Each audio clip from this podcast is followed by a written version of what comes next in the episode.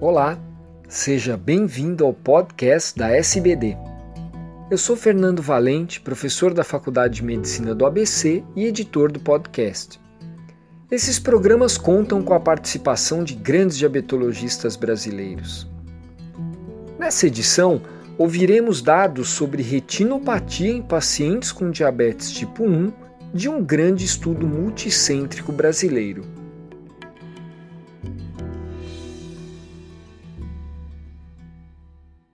Sou a doutora Marília de Brito Gomes, professora associada da Universidade do Estado do Rio de Janeiro, pesquisadora do CNPq e cientista do Estado do Rio de Janeiro pela FAPERJ.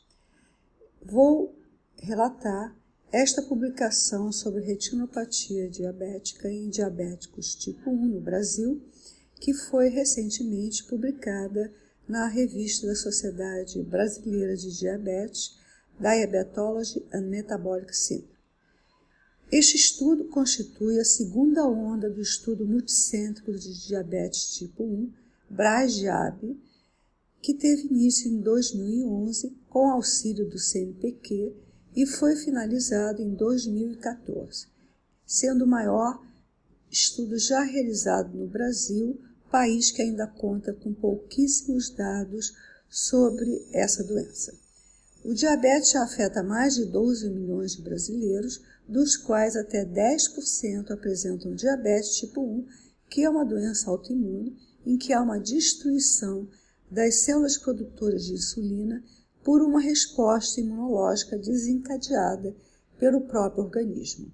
O que desencadeia esta resposta ainda é um motivo de investigação, mas já sabemos que parece haver uma interação entre uma predisposição genética e fatores relacionados ao meio ambiente, como, por exemplo, determinadas viroses e tipos de dieta.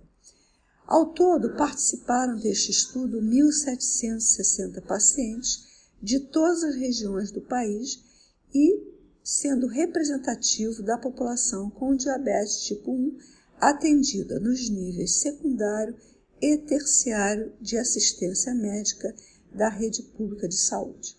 39,7% dos pacientes eram oriundos da região Sudeste, 28,3% da região Nordeste, 22,8% da região Sul e 6,5% da região Centro-Oeste e 2,7% da região Norte do país.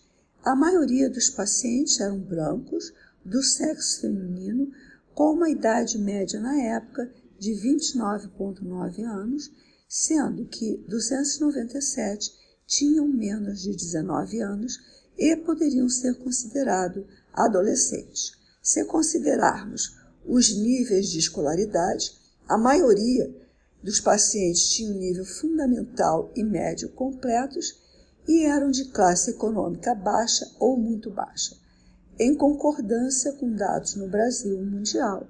E mundiais, o sobrepeso e a obesidade já foram observados em 36,8% dos pacientes.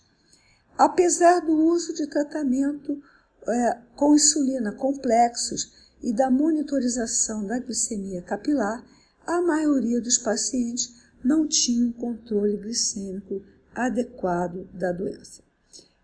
Em relação à retinopatia, observamos que 35% apresentavam algum tipo de retinopatia, sendo que a forma mais grave, que é a retinopatia que precisa de tratamento, foi observada em 12,1% dos pacientes. O mais importante, que é importante a gente ressaltar, que a presença de qualquer complicação crônica da doença foi de 55,5%, o que é alarmante, tendo em vista a idade que, jovem desse paciente. Os resultados desse estudo mostraram que no Brasil a prevalência da retinopatia diabética não foi não proliferativa, não foi diferente nas diferentes regiões do país. em torno de 36% até 41,7%. Entretanto, a prevalência de retinopatia proliferativa e edema macular foi maior na região centro-oeste. Observamos que três variáveis é, conferiram maior risco para a presença da retinopatia, que foram a duração do diabetes, a, os níveis de hemoglobina glicada e de pressão arterial. E essas variáveis foram constantes em todas as regiões do Brasil. Bom, ressaltamos que esse é o primeiro grande estudo de tamanho amostral significativo que objetivou estudar a prevalência de retinopatia diabética e seus fatores de risco em pacientes com DM1 nas cinco regiões geográficas do nosso país. E isso constitui a principal força do estudo. Entretanto, algumas limitações devem ser mencionadas, como a classificação da maculopatia que foi feita sem exame de lâmpada de fendo, fenda, o que poderia ter subestimado a prevalência da mesma.